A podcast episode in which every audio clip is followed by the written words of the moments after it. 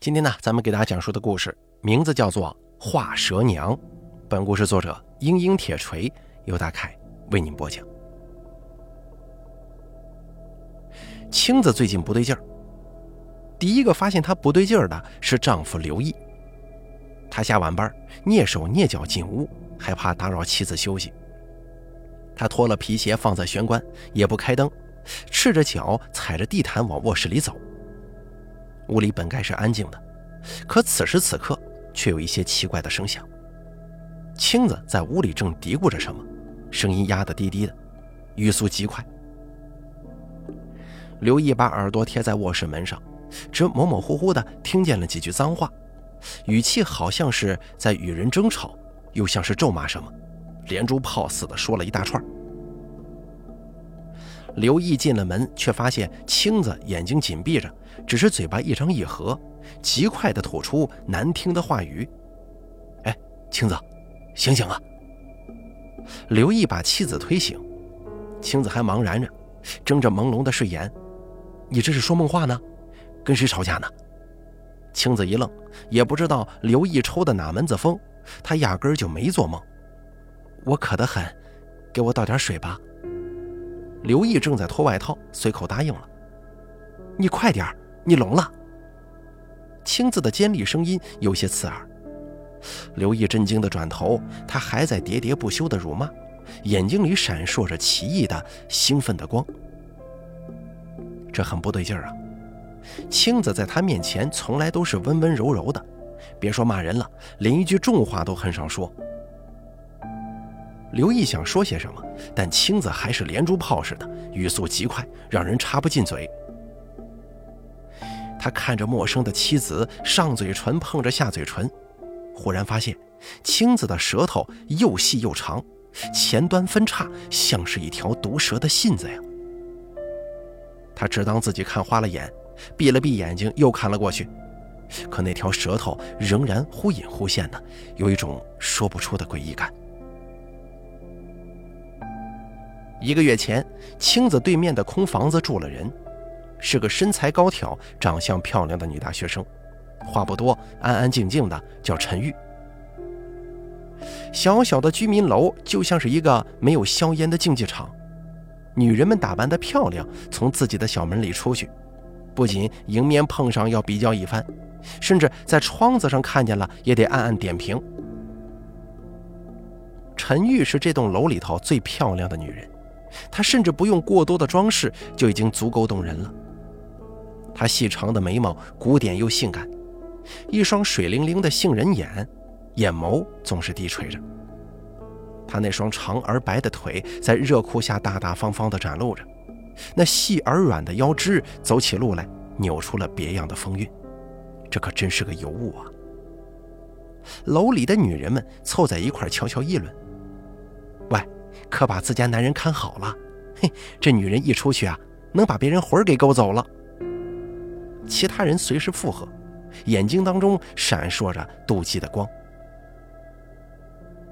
陈玉总是神神秘秘的，搬来这里之后不跟任何人讲话，低着头踩着小高跟鞋啪嗒啪嗒出去了，低着头又啪嗒啪嗒回来，拿出钥匙开了锁，那扇小门砰的一声关上。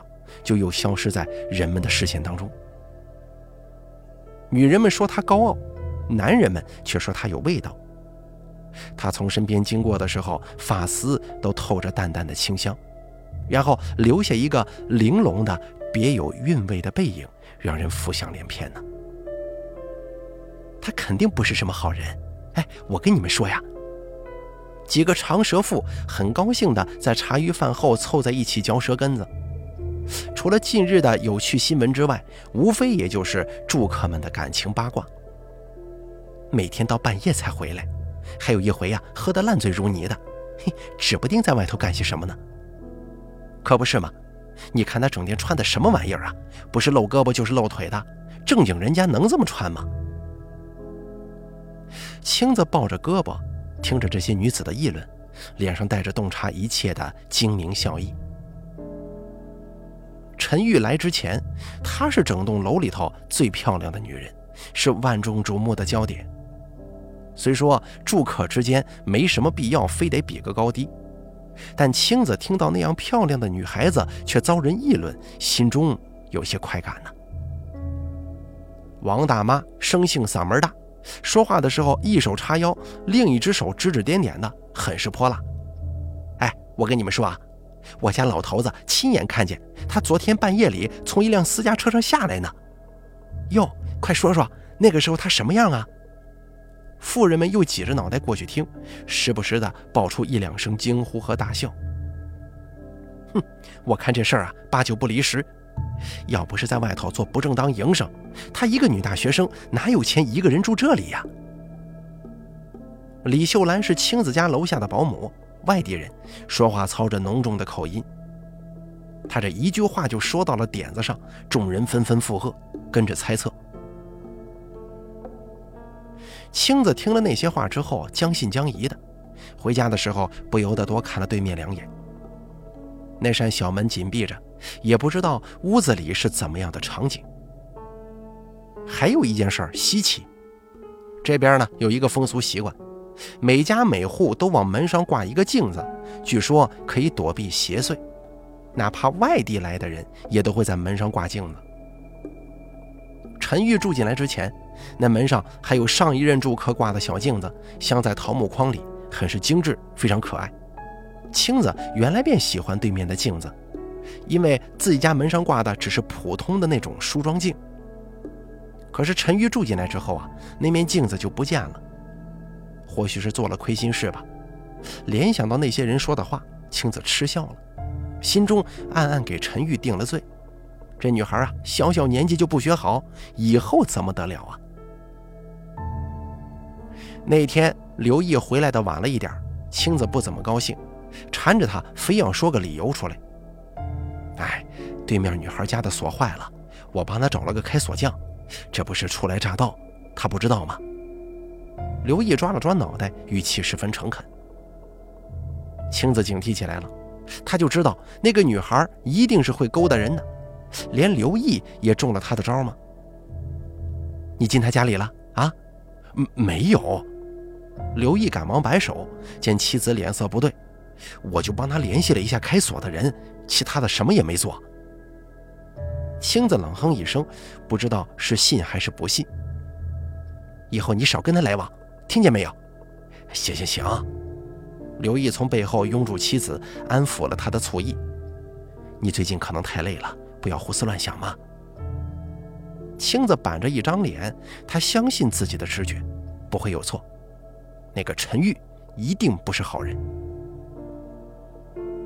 陈玉死了，这是青子说的，抱着脑袋，一脸惶恐。他结结巴巴地说：“看见对面房间里从门缝渗出来的鲜红血迹了，一大摊子，在楼道昏黄的灯光之下泛着诡异的光泽。”一边说着这话，那条细而长的舌头又不可自制地发出尖叫的怪声。这就奇怪了。他回来的时候明明什么也没看见呢。刘毅半信半疑的决定去陈玉的房子里看一眼。房门紧闭着，他敲了几次门，无人应答。这下真以为出事了，几下把门踹开。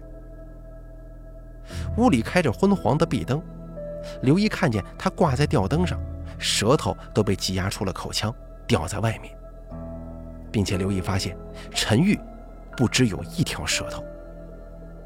他的舌头就像菊花的花瓣一样，层层叠叠的，细而长，顶端又尖又翘，说不出的诡异。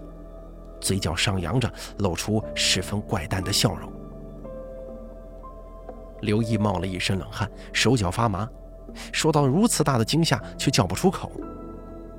并且陈玉的房子也是极其诡异，里面的墙壁上、地上都挂满了画，画上是各种各样的舌头。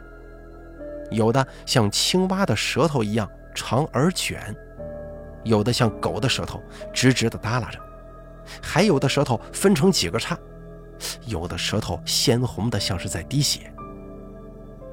各种各样的舌头铺满了整个房间，淡粉色的、肉粉色的，还有鲜红的，像是一个巨大的舌头展览会，极为疯狂，极为诡异。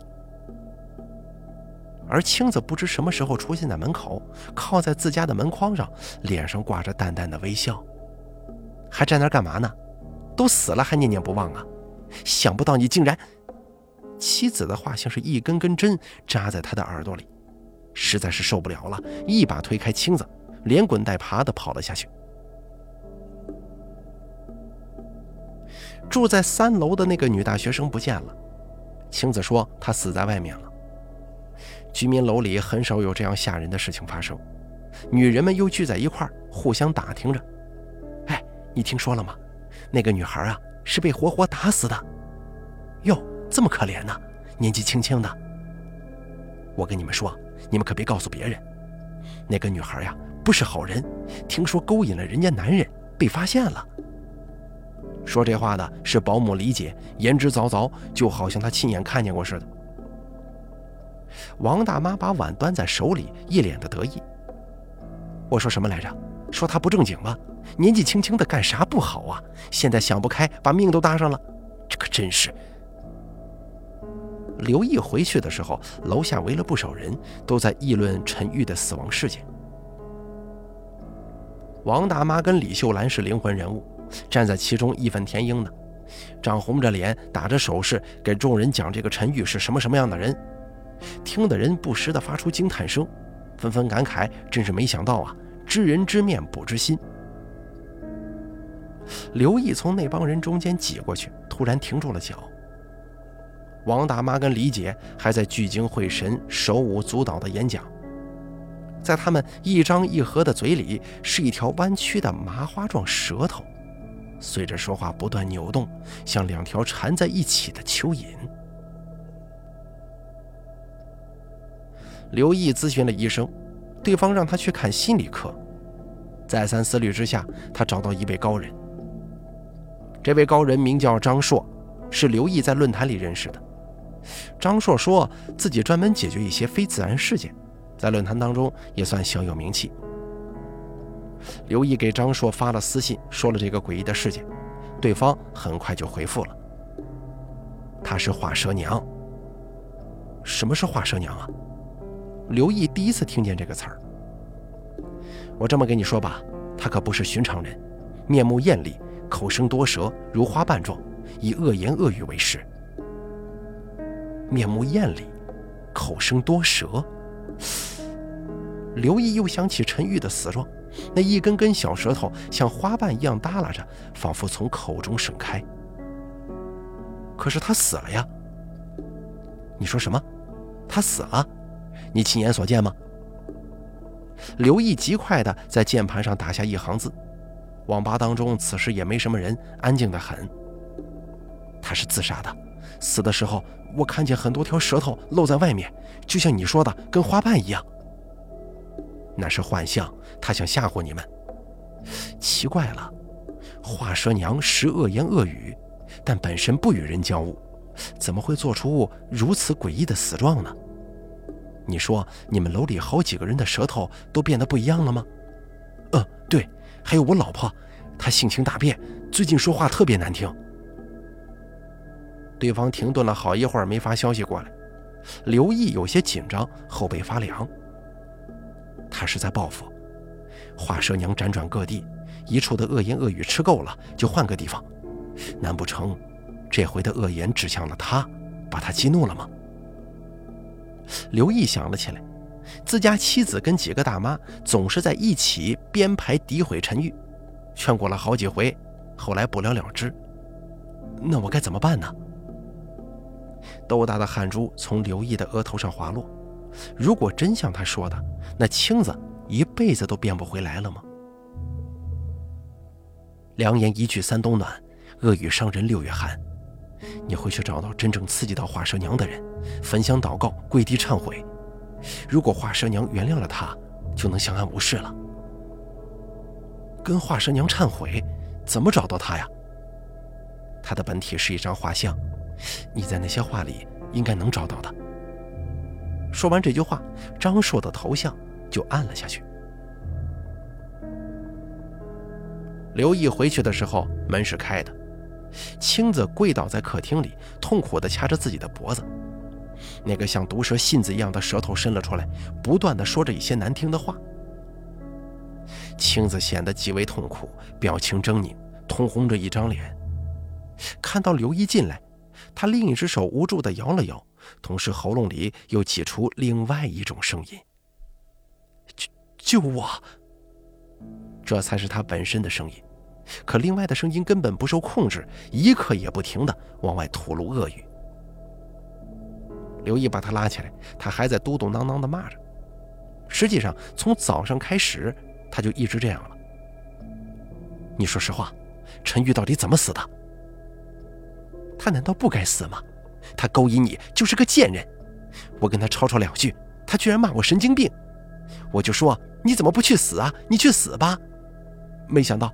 他真去死了。一提起陈玉，他那张恐怖的脸上布满了恨意。没有人想要他活着吧？那么脏的人，谁都想看他死吧？只要他死了，就不会勾引别人了。他们来找我打牌，正好碰上那个小贱人。楼里的每个女人都恨他。青子语速极快，情绪也过于激动了一些。刘毅还是捕捉到了一些关键的信息。来找他打牌的他们，应该就是王大妈跟李姐了吧？原来陈玉的报复也跟他们脱不了干系。他是自杀的，关我们什么事儿？青子的声音逐渐变得嘶哑，像是某种难听的哀嚎。再这么下去，他嗓子可就毁了。刘毅想办法破开了陈玉的门，满地的舌头画在刺目的灯光之下变得生动而立体。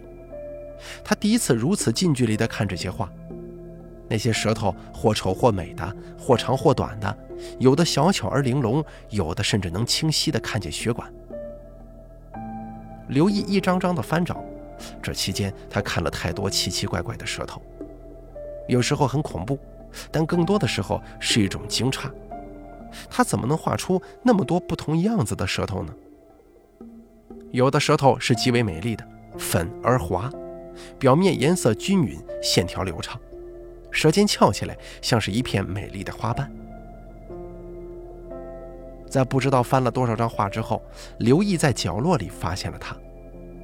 那是一张美人画，穿着古典的红色衣裙，陈玉的那张脸在纸上格外美丽。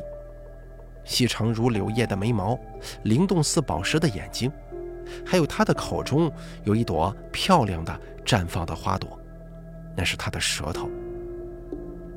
这实在是一幅完美的艺术品呐！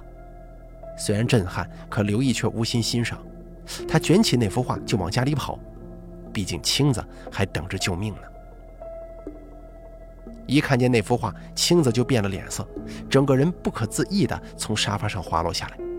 他的眼睛因为恐惧像铜铃一样圆瞪着，整个身子都在颤抖，那条蛇信一般的舌头极快地扭动着。不关我的事儿，不关我的事儿。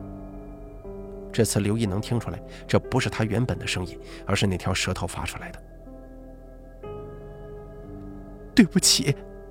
终于在嘈杂的声响当中，青子的喉咙里挤出了三个字。青子把花蛇娘的画像供奉在家里，日日忏悔。王大妈跟李姐也是如此，他们的舌头还在，只不过慢慢的不再说一些难听的话了。刘毅也松了口气，只是看着青子那蛇心一般的舌头，心中总是有些膈应。这样的日子维持了大半年，终于有一天，妻子的舌头恢复了原貌。刘毅去看那画像，画蛇娘口中的花朵也消失了，变成紧闭的嘴唇，只不过仍旧媚艳动人。大概是画蛇娘已经原谅了他们吧。刘毅跟青子并没有把画像收起来，反而决定就此挂在家中，提醒他们说话要三思，莫要口出恶语。这个小区又恢复了原有的宁静。